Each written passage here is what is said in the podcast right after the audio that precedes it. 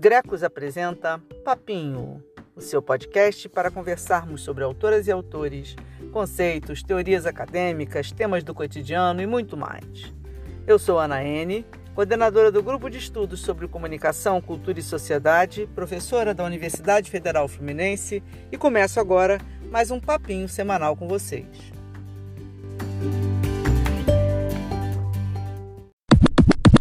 E aí, minha gente, vamos de papinho? Já estavam com saudade? Eu tava. Papinho de hoje vai dar um mergulho em algumas cosmovisões e epistemes ameríndias, buscando pensar alternativas à narrativa hegemônica ocidental, eurocêntrica e calcada no binarismo.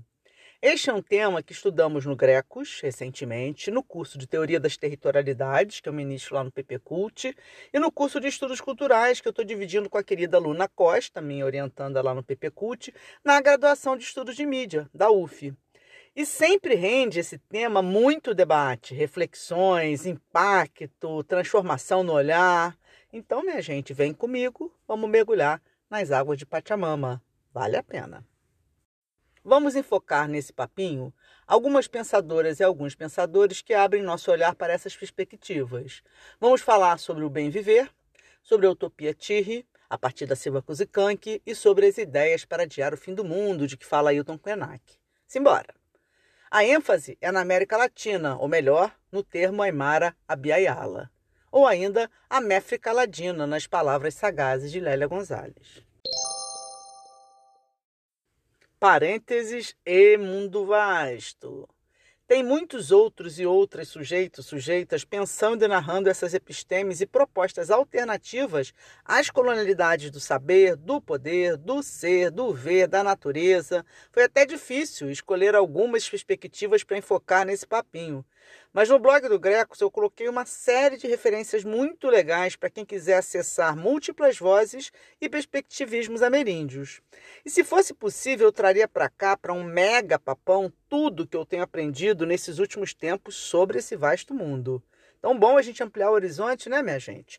Mas por agora, eu não queria deixar de indicar a editora Pachamama, da querida Aline Rochedo, minha amiga, que tem publicado muita coisa bacana sobre essa temática. E também as farrinhas, os podcasts coletivos do Grecos, nessa segunda temporada que a gente está trazendo convidadas, convidados, convidados sobre essas temáticas também. Se liga aí, minha gente.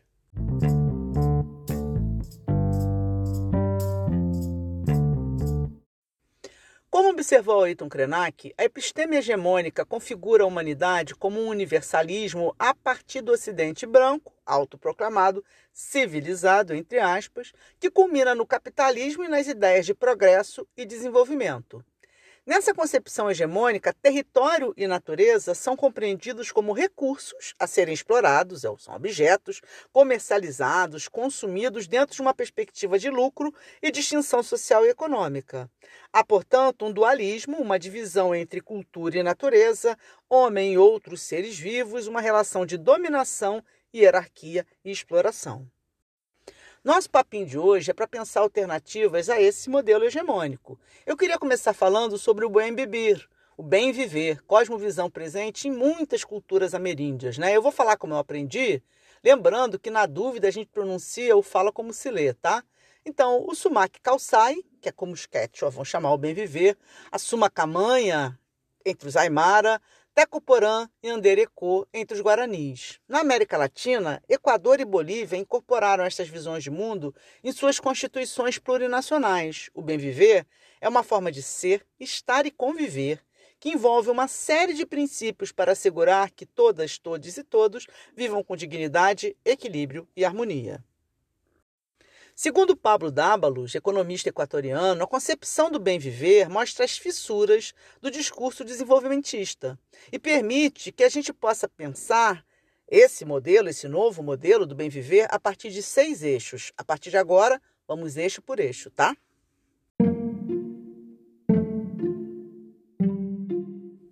Eixo 1, cosmovisão espacial. Proposta de diversas cosmovisões indígenas ameríndias é partir de outras epistemes, filosofias, concepções sobre a natureza e o território, ou seja, sobre a dimensão espacial. Território, a terra, não é entendida só como um recurso a ser explorado. É casa, é abrigo, é mãe e pai, é o lugar do sagrado, do espírito, da ancestralidade, é espaço de convivência entre seres humanos e outros seres, vivos e não vivos, encantados e não encantados. A natureza tem agência, tem direitos e exige respeito. É um ser e não um recurso, é sujeito e não objeto.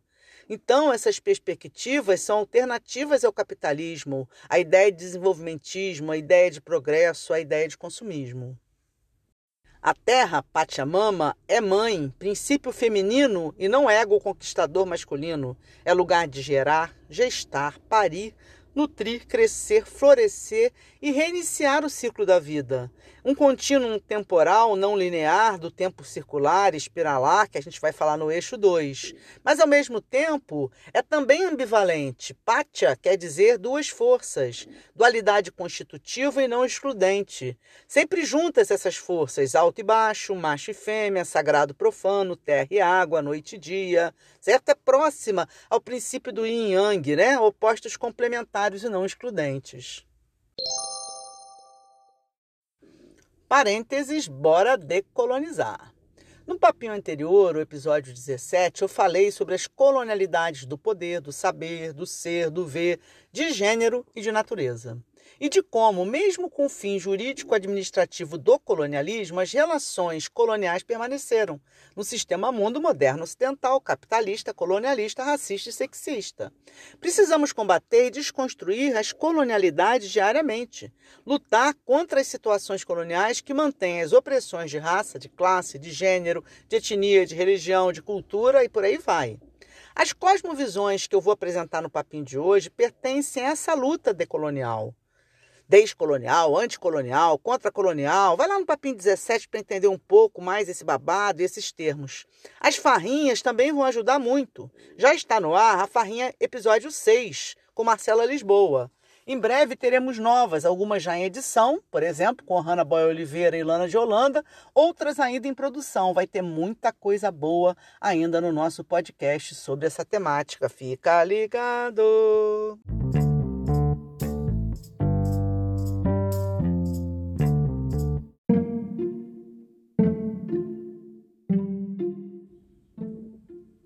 Eixo 2, cosmovisão temporal.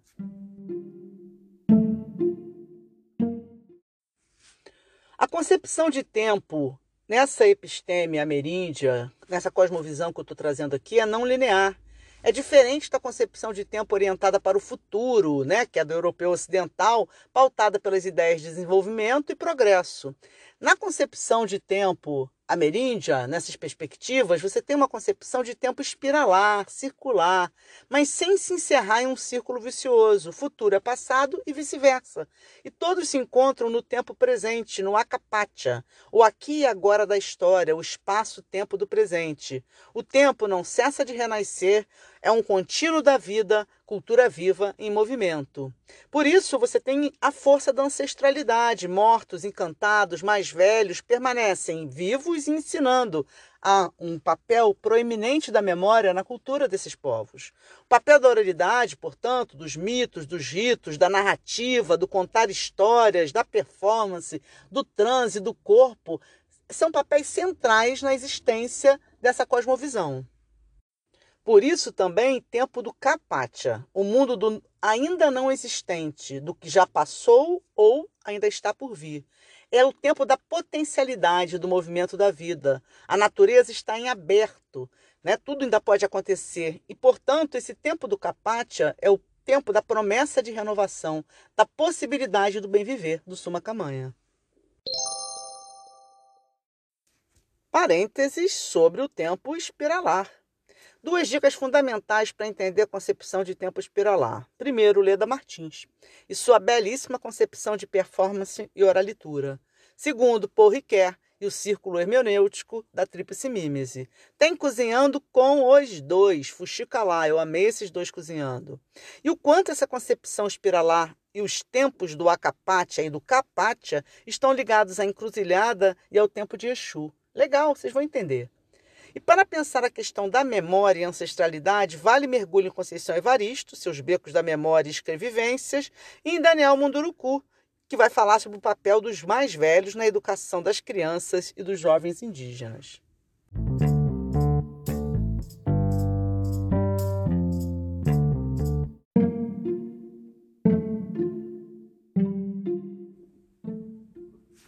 Eixo 3, cultura. É preciso haver a compreensão de que existe diversidade cultural, artística, filosófica, epistêmica e existencial. Também uma questão estética, de diversidade estética, outras formas sensoriais, cores, sabores, texturas. A perspectiva hegemônica prevê uma universalidade desse homem branco europeu. A perspectiva dessas concepções, cosmovisões ameríndias, prevê uma pluriversalidade, a possibilidade, pegando o lema zapatista, entre aspas, de um mundo onde caibam outros mundos, fecha aspas. Há aí um chamado à possibilidade de convivência, de mestiçagem, de hibridismo, da mesclagem. Mas sem hierarquia apagamentos, sem desigualdade e violência, o princípio é o da complementaridade. E aí a utopia Tirri, que abordaremos nesse papinho, a partir da Silvia Kuzikank, é exemplar. Mas ao mesmo tempo, você tem uma busca de uma universalidade, mas não ocidental. Uma universalidade que respeite as diferenças, mas que se paute nos 13 princípios do bem viver, que eu vou mostrar aqui para vocês, que garantam uma convivência harmônica entre os povos. Então você tem aí multipolaridade e contradições com equilíbrio entre as partes contraditórias. Essa é a ideia do pensamento de fronteira, não é propagar as diferenças, é aprender a conviver com as diferenças. A ideia-chave é a ideia da interculturalidade, bem viver como uma consciência e prática para a gestão de conhecimentos interculturais dos múltiplos povos. Isso que está lá na Constituição Plurinacional. Não existe uma só cultura, nem culturas superiores ou verdadeiras. O princípio de conviver é o princípio do bem viver. Parênteses, bordas e fronteiras. O pensamento de fronteira, a capacidade de ser ambivalente, de transitar, de estar nos entre lugares, de ser e não ser. Atenção para o e no lugar do ou. De estar lá e estar cá, de mesclar, operar na língua bifurcada, quebrada, mestiçada, de conjugar a tradição com as adaptações é central para compreender o bem viver e as astúcias milenares dos povos diaspóricos e daqueles do encontro barra ferida colonial. Para ajudar a pensar sobre isso, além das autoras e autores que vou explorar nesse papinho, recomendo a formidável Glória Saldua, Maria Lugones, Romy Baba, Stuart Hall, Aníbal Quirrano, Lélia Gonzalez e sua concepção de Améfrica, dentre outras e outros. Tenho cozinhando caprichado com Glória Saldua, também tenho cozinhando muito legal com Hall. Recomendo também a série Street Food América Latina. Obrigada, Diego Joy meu aluno lá do mestrado no PPCult me orientando pela dica, e a série Ticana Vida, que rendeu um belo artigo meu, em parceria com a Júlia de Jesus, a bolsista de iniciação científica em estudos de mídia, que em breve será disponibilizado. Esse artigo ficou caprichado, acho que vocês vão gostar muito, tá? E para falar de interculturalidade e decolonialidade, a dica é Catherine Walsh.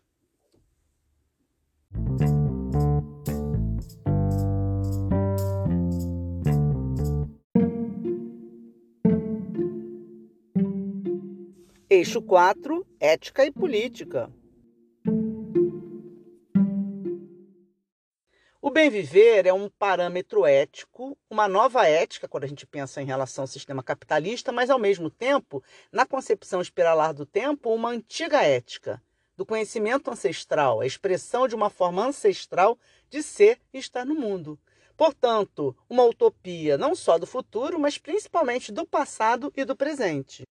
Para entender esse princípio ético, vale a gente recordar o princípio Aymara, que é citado por David Choquinhuanca, líder Aymara, que é vice-presidente do Estado Plurinacional da Bolívia, em seu discurso oficial de posse. Entre aspas, que todos sigamos juntos, que ninguém fique para trás, que tudo se alcance para todos e que a ninguém falte nada.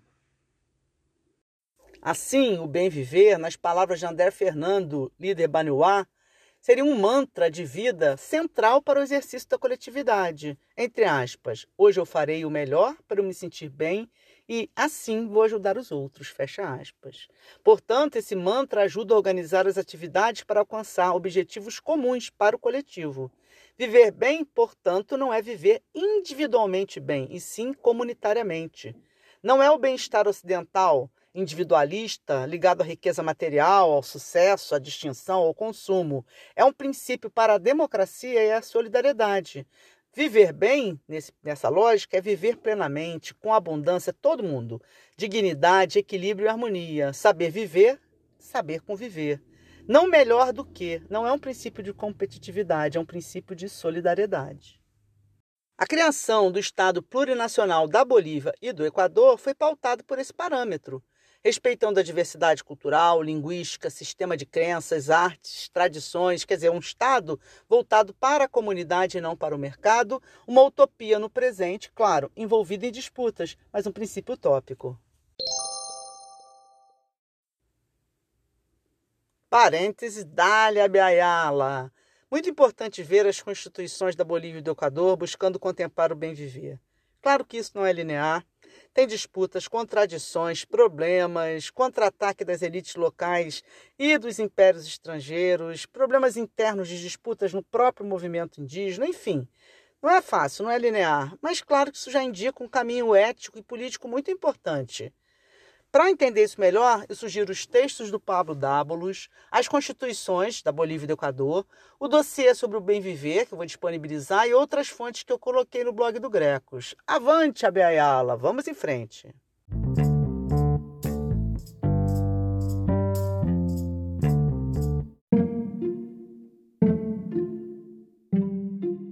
Eixo 5 Economia.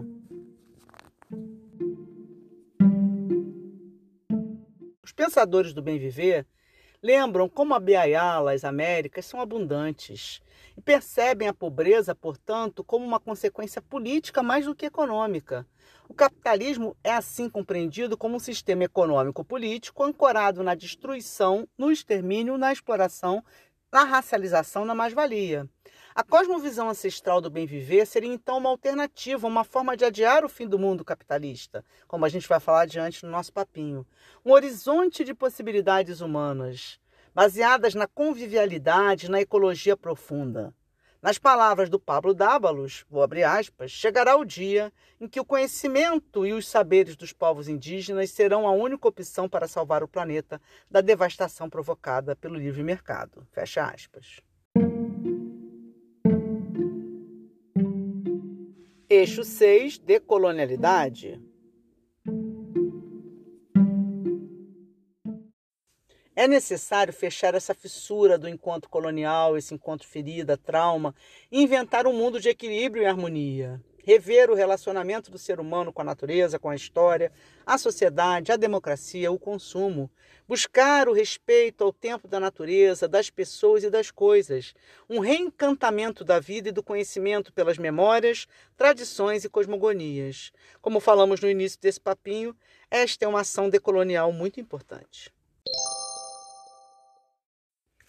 Parênteses, vamos tartarugar. É preciso, como lembrou lindamente Milton Santos, devolver aos sujeitos o tempo lento, a possibilidade de flanar, vagabundear, vadiar, contemplar, deambular, ambular, cadirrear, ruar, praticar as errâncias, circular pelas quebradas, vaguear, tartarugar, poder silenciar, meditar, pensar, parar, aquietar, e não ser devorado pelo tempo acelerado, preenchido full time pelo discurso, pelo espetáculo, pelas vozes, pelas imagens, pelo hiperestímulo voraz, esse tempo da urgência, das emergências, da ansiedade, do capital que não dorme, que não para, que não respira, que não vive. Sugestão: menos lema Globo News, nunca para, mais lema na N. Respira, hashtag respira se não pira. Lagarteia o sol, minha gente, desacelera.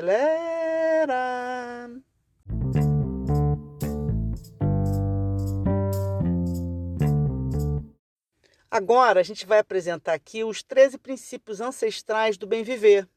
Fiz um PDF fofinho, o link está lá no blog do Grecos, ilustrado com imagens na estética do bem viver, que é linda, é colorida, e com os nomes em Aymara desses princípios, que também são lindos, né? Aqui eu vou falar os termos em português para facilitar, mas no blog do Grecos tem links maravilhosos para os termos originais e as explicações. Confere lá, povo.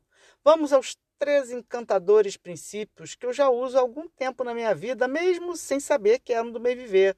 Viva a conexão intuitiva com Pachamama. Então vamos juntos aprender para aplicar.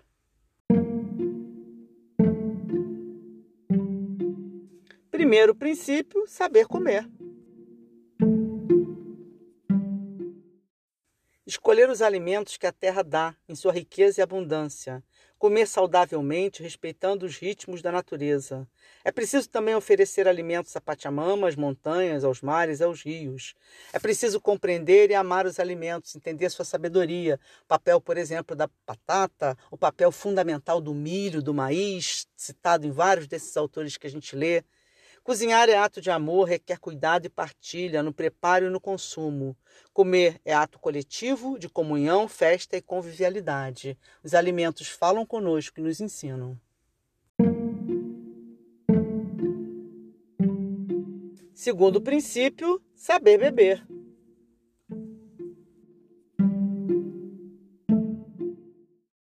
Este princípio se inicia com a prática, também comum em culturas afrodiaspóricas e orientais, de dar de beber à terra, aos deuses, aos seres, derramando no solo o primeiro gole. É preciso cuidar e preservar as águas e fazer do ato de beber, inclusive as bebidas fermentadas ou destiladas, uma comunhão com a terra, com os deuses e com o coração. O ato de beber está relacionado ao fluxo das águas, da vida, ao fluir e transformar-se. Beber também é um rito, uma prática ritualística que permite, em muitas cosmovisões, o contato com os encantados e com os ancestrais. Terceiro princípio: saber dançar.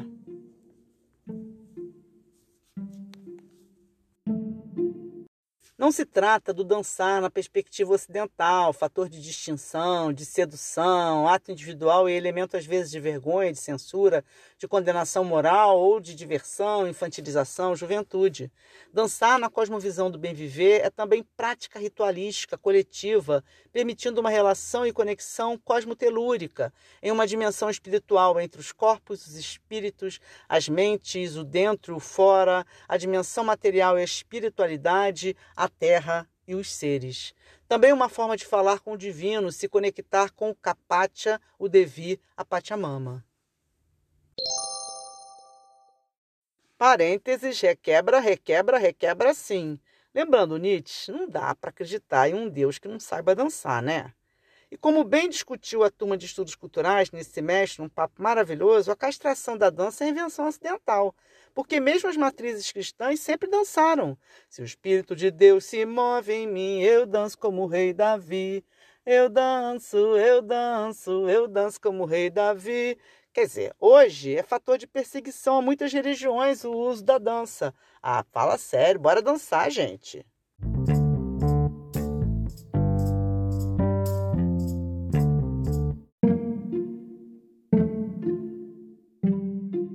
Quarto princípio: saber dormir.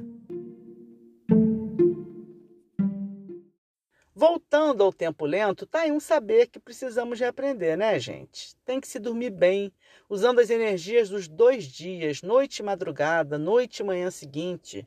Dormir devolve a energia e a possibilidade do sonhar. E o sonho é fundamental para imaginar futuros possíveis, criativos, para adiar o fim do mundo, como eu vou falar aqui. Sem sono, encurta-se a dimensão do sonho. E uma das consequências mais fortes do tempo acelerado do capital, suas angústias e ansiedades, é a falta de sono, né? a insônia, ou o sono mal dormido, medicamentalizado, sem sonho. No hemisfério sul, diz o princípio Aymara, deve-se dormir com a cabeça para o norte e os pés para o sul, e no hemisfério norte o inverso. Isso é importante para a harmonia do sono, silêncio, telas desligadas. Vamos reaprender, gente.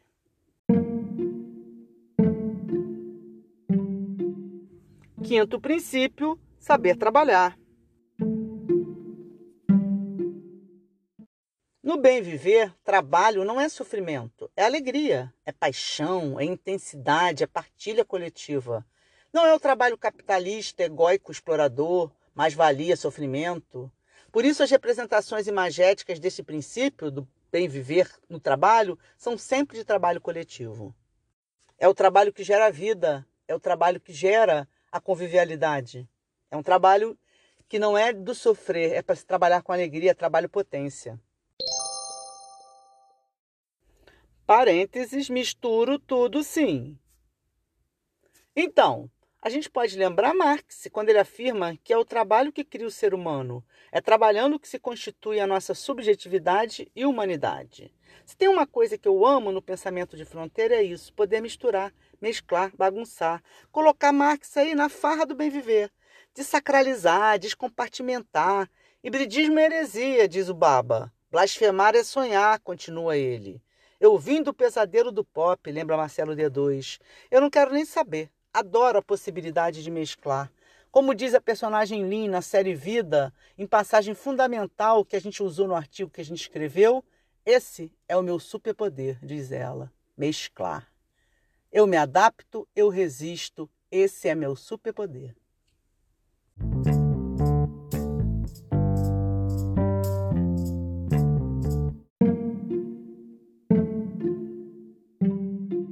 Sexto princípio, saber meditar.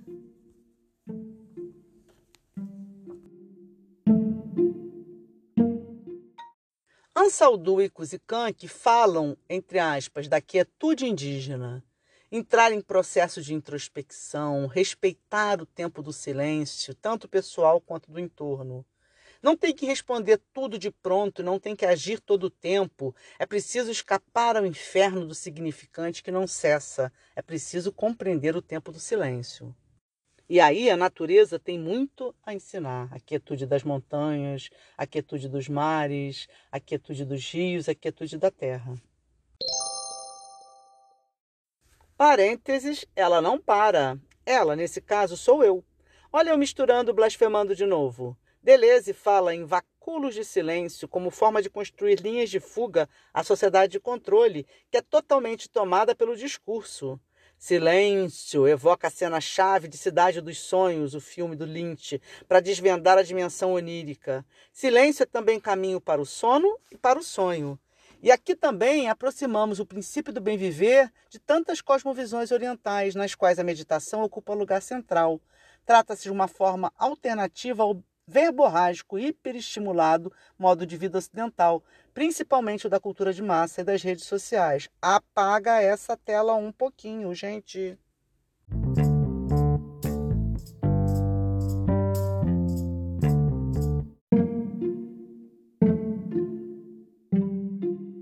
Sétimo princípio: saber pensar. Diretamente relacionado ao princípio anterior, saber pensar não só racionalmente, mas também com a intuição, com o coração, com o sentir, com todo o corpo. Mente e coração são caminhos para o pensamento. É preciso liberdade, autonomia e tempo para reflexão. Oitavo princípio: saber amar e ser amado. Não só amar ao próximo, mas a todos e a tudo. Processo complementar. Para que eu também seja amado e respeitado, eu preciso amar e respeitar. Uma relação harmônica com tudo que existe, vivo ou não vivo, encantado ou não encantado. Princípio fundamental para uma vida ética e coletiva. Nono princípio: saber escutar. Também com os ouvidos, mas não só. Ouvir como sinônimo de perceber, sentir, escutar com todo o corpo, estar atento, integrado, em harmonia com o mundo. Escutar bem também é princípio de harmonia com o coletivo, ter escuta para que todos possam também desfrutar do princípio de falar. Escutar é se deixar afetar. Parênteses, música, música por todos os lados. Tão forte a questão da escuta em Abiayala que toda a América Latina é uma canção, como bem descreve Clara Marins Monteiro em sua pesquisa de mestrado no PPCult sobre música, memória, identidade e territórios na América Latina. Escutamos as canções, os ritmos, sonoridades, diversidade de instrumentos, letras, na imensa diversidade cultural e musical das Américas. E principalmente, gente, vale escutar, ouvir, bailar, sentir com o corpo nossos sonidos, nossa música, evocação, lamento, festejo, comunhão, denúncia, memória, identidade, revolta, alegria, sedução, partilha, sofrimento e adoração. Coloquei no blog do Grecos algumas playlists que escuto que tem a ver com a América Latina. Hashtag fica a dica.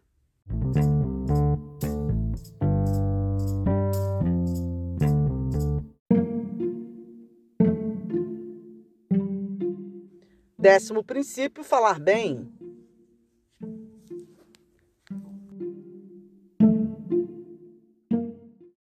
Falar com sabedoria, com a razão e o coração, na certeza de receber escuta. Falar como aliado do pensar e sentir, bem para alentar, para construir, para contribuir sem esquecer que os efeitos do que se diz muitas vezes não se apagam.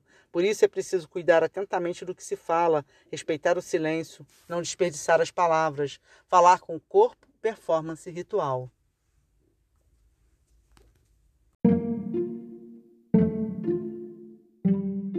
Décimo primeiro princípio, saber sonhar.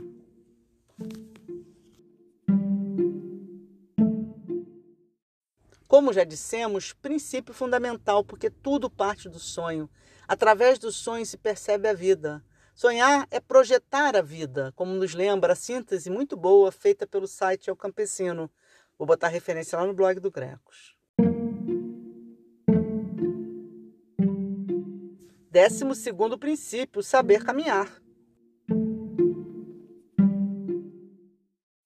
Galeano, citando Fernando Birri, pergunta: para que serve a utopia? Para continuar caminhando, ele responde. Não parar o movimento, não deixar de circular. Não existe cansaço para quem sabe caminhar. Se caminha com os demais, com o sol, com o vento, com os ancestrais, com a Pachamama, com outros seres. Marchamos para protestar por nossos direitos, para buscar terras renovadas, para conhecer, para conviver. O que se movimenta não morre. Avante, caminhemos. Décimo terceiro princípio, saber dar e saber receber.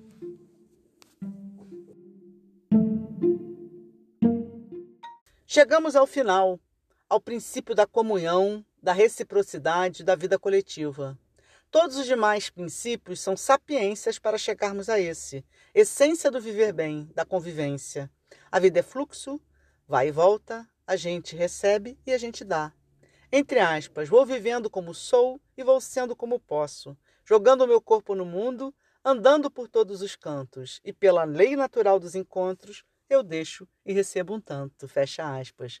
Cantam magistralmente os novos baianos e mistérios do planeta. É isso aí, dar e receber. Estamos falando do bem viver como utopia, mas não sociedade idealizada ou projeto futurístico, mas como possibilidade espiralar, tempo presente ancestral. É neste sentido que Silva que fala da utopia Tirri, palavra aimara, a partir do artista plástico também aimara Vitor Sapana, que esculpia em pedras uma série de formas, inclusive animais Tirri, aqueles que se mesclam, animais poderosos que se metamorfoseiam, que são ambivalentes, água e terra, macho e fêmea, alto e baixo, duas forças, princípios complementares, por exemplo, a serpente, muito forte na Bolívia como mito, dando origem, como Kuzikank nos conta, aos termos Catari e Amaru para designar as revoltas populares, que são formas Quechua e Aymara, respectivamente, de nominar as serpentes. E também um signo forte na cultura mexicana que aparece lá na Glória Ansaldu, a língua bifurcada da serpente, para pensar a concepção de mediação e mestiçagem. Além da serpente, o sapo, o camaleão, o lagarto, a aranha, bichos ladinos, animais espertos que se adaptam, que conjugam cores em transição, que conseguem se mesclar com a natureza sem se apagarem, em uma relação de complementaridade e astúcia, que sabem se adaptar para sobreviver sem perderem suas características originais. A partir disso, Silva que vai pensar a cultura chola, do indígena misturado, principalmente o ambiente urbano, e o abigarramento, a prática de mesclagem cultural para pensar o tirre como uma forma de sobrevivência, de resistência, de potência criativa, para não ser engolido pela colonialidade e fazer sobreviver as tradições. O tirre seria uma consciência de borda, de fronteira, uma maneira de andar pelos caminhos, uma epistemologia tirre do mundo do meio, é o taipi, a zona de contato, o lugar da mistura, que permite viver ao mesmo tempo dentro e fora da razão capitalista. Tirre opera como um conceito metáfora, assim como encruzilhada ou paraquedas coloridos, que a gente vai falar aqui hoje também. Espiva que fala disso, Kuzikank também. São conceitos abstratos de natureza metafórica e interpretativa, mas, ao mesmo tempo, são ferramentas práticas para caminhar no acapatia, no aqui e agora do cotidiano. Princípio do conceito Tirre é uma lógica de complementariedade, suplementação e oposição dialética não é um binarismo hierárquico e reducionista. Ao contrário, o abstrato e o concreto coexistem estreitamente. Tudo no universo é par, diz o provérbio Amara, mas não pares opostos. É o termo do meio, é o taipi. Então você está falando de uma dialética, inclusive no espaço da vida cotidiana, em que vivos e não vivos, encantados e não encantados, estão convivendo. o taipi, a terra do meio, a fronteira, o entre-lugar, a encruzilhada, o tirre, o ticano. É uma zona de contato, de encontro e violência. Mas este choque é uma fonte de dinamismo. Novamente lembrando Exu, lá na encruzilhada, e o princípio da indeterminação. É esse a fonte, é esse choque, essa fonte de dinamismo que permite a ação coletiva e a transformação do mundo. É a questão do capatia, é aquilo que ainda está por vir, um tipo de potencialidade em permanente deslocamento, em perpétua disjunção. Ou tudo pode se arruinar, ou tudo pode levar à libertação e renovação. O sentido está em aberto. Essa é a natureza abismal do capatia, do mundo do vir a ser. Portanto, o capatia é um perigo sempre presente, porque o sentido aberto é isso. Um risco de dissolução, porém, também uma promessa de renovação e realização do potencial humano. Então, o capate, esse mundo do vir a ser, a utopia, é a possibilidade do bem viver, de imaginar outras formas de mundo. Parênteses, agora é chiclete com banana. Bora misturar. Foucault fala como a ordem do discurso tenta conjurar o perigo do aleatório. O esforço da lógica binária é estancar, prender, fixar o sentido, ou isso ou aquilo. Nada de E para restaurar o devir, a possibilidade do vir a ser. Denise Ferreira da Silva e J. Mombassa falam da imaginação radical, de imaginar fora das representações estereotipadas, do fetiche, dos padrões ocidentais, da norma, da sequência, do linear, da previsibilidade. Vale comentar a pesquisa de mestrado da Luna Costa, pelo PPCult, em que ela vai pensar como a política semente, a partir de valores não coloniais, pode permitir a entrada em cena de agências outras que não as hegemônicas. Vai ter farrinha com ela também, aguarda aí.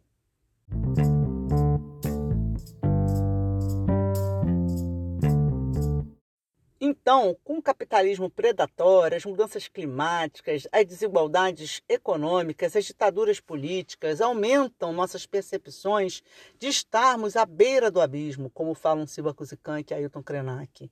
Como podemos, então, adiar o fim do mundo, que desde a fissura do encontro colonial não cessa de se anunciar, criando uma permanente sensação de estarmos atravessando um momento de perigo, principalmente para os sujeitos subalternizados, indígenas, negros, mulheres, LGBTQI, quilombolas, adeptos de religiões afro, refugiados, entre outros. Em contexto de pandemia de Covid-19 e instabilidade política, este sentimento é sentido ainda mais fortemente de maneira coletiva. Então, pergunta-se: como podemos adiar o fim do mundo, a sensação de queda do céu, do pulo no abismo? Mesclando, tecendo, misturando sem hierarquias ou apagamentos, sugere a utopia Tirre da Silva Kuzikank. Nas encruzilhadas, ambivalências, na consciência mestiça e híbrida, língua bifurcada, águia e serpente, propõe Glória Saldua. Nos rituais de performance, oralitura, ancestralidade, tempo espiralar, encruzilhada, pedagogia chusíaca, nos ensinam Leda Martins e Luiz Refino. No tempo da memória, da escrevivência, no aquilombar-se, aprendemos com Conceição Evaristo, Lélia Gonzalez, Beatriz Nascimento, quebrando os binarismos, evocando o pensamento fronteiriço, como aponta Maria Lugones, na imaginação radical, conclama Denise Ferreira da Silva. Não cessando as narrativas, contando histórias, não estagnando o fluxo do tempo espiralar, mantendo a ancestralidade viva, aprendendo com a natureza em sua agência. Um pouco Sherazade, a gente vai tecendo o fio da vida, contando e narrando, ritualizando, dançando, cantando, bebendo, comendo, meditando, pensando, falando, escutando, amando, sendo amado, dormindo, sonhando, trabalhando, dando e recebendo, segurando o céu, para que ele não despenque, como explica Davi Copenaua e que Ailton Krenak vai nos ajudar a entender. Diz Ailton Krenak que a humanidade zumbi, que vive para o consumo e para a competição, não tolera tanto prazer, tanta fruição de vida é intolerante com quem experimenta o prazer de estar vivo, de cantar e dançar, comer, beber, trabalhar com alegria, amar e ser amado, afeto e partilha. E prega, portanto, o fim do mundo para fazer com que a gente desista dos nossos próprios sonhos. Como adiamos então esse fim do mundo? Diz o Krenak, dançando, cantando, contando histórias, sonhando, circulando pelo mundo, respirando e empurrando coletivamente o céu para cima partilhando os alimentos, a água, respeitando as agências do mundo, não deixando ninguém para trás, solidariedade e respeito pelas diferenças, buscando nos alimentar das diferentes manobras que nossos antepassados fizeram para estarem vivos e ainda narrando sua criatividade, sua potência. Parênteses, tapu e o manga. Agradeço a Pilar Basques, aluna do mestrado do PPCult, por ter nos contado no curso de Teoria das Territorialidades sobre como a comunidade da ilha de Rapa Nui enfrentou o perigo do fim do mundo com a epidemia de Covid-19.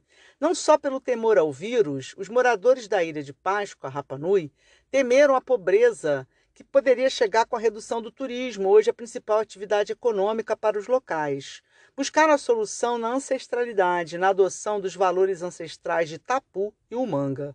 Tapu é obediência absoluta às leis e às normas, a conviver com autocuidado. O manga significa, entre aspas, eu te ajudo, você me ajuda e nós dois ajudamos os outros, ou seja, uma troca sem pensar em pagamento, uma reciprocidade pura. O princípio da Umanga é o da colaboração, do apoio à comunidade, do carinho, da empatia, do entendimento. Graças à implementação desses princípios, em que as autoridades indicaram caminhos para a prática de um bem viver coletivo em torno do amor como acrônimo para autossustentabilidade, motivação, oportunidades e respeito, Rapanui evitou o contágio pelo Covid em larga escala, foram pouquíssimos casos, e conseguiu garantir a manutenção da qualidade de vida coletiva. Tá aí para a gente aprender. Utopia do passado, utopia do presente, projeto de futuro.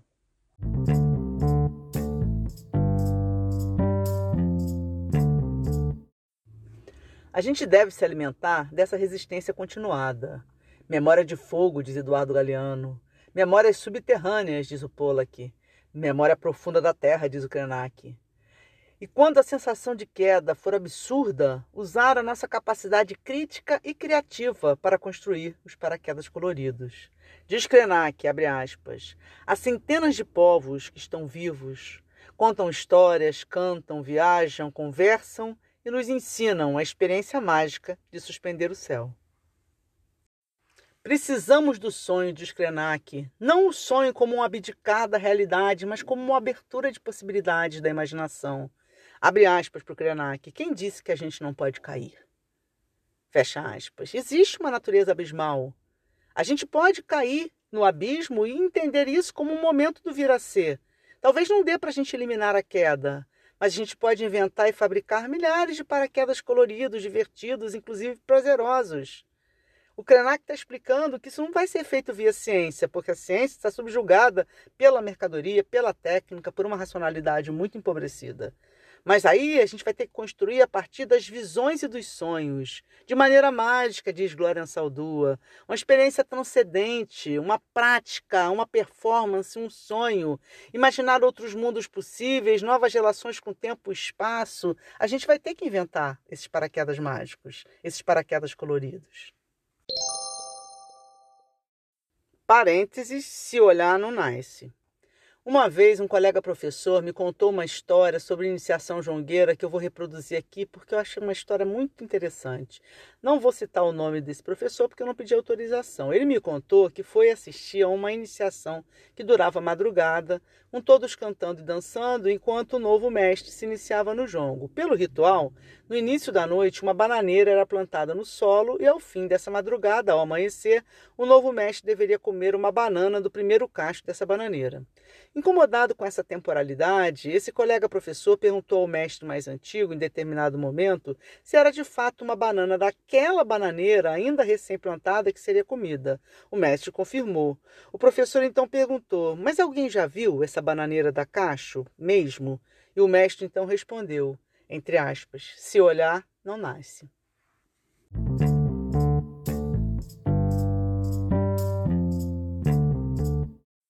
Amo essa história que permite muito a gente entender o pensamento mágico. Ele é rito de instituição, da ordem da performance, princípio de crença e não do racionalismo ocidental. Todas as propostas aqui apresentadas, o bem viver, as cosmovisões ameríndias, a utopia tirri, as ideias para adiar o fim do mundo, nos exigem um afastamento da razão binária e racional do pensamento colonizador. Desglória não saudua. Vamos fazer da nossa maneira, maneira queer, maneira mestiça, maneira mulher, maneira ticana, maneira mágica. Talvez não dê certo, mas a outra, a moderna ocidental capitalista, racista, colonial, sexista, também não deu, né, Brasil? Ao contrário, ou coisinha para dar errado. Então, minha gente, bora sair um pouco do conforto do binário, maniqueísta, da razão ocidental e desafiar nossas certezas e verdades. E não esqueçam, se olhar, não nasce. E como diz Chicó, não sei se é verdade, só sei que foi assim. Bora ficcionalizar, imaginar, encantar a vida.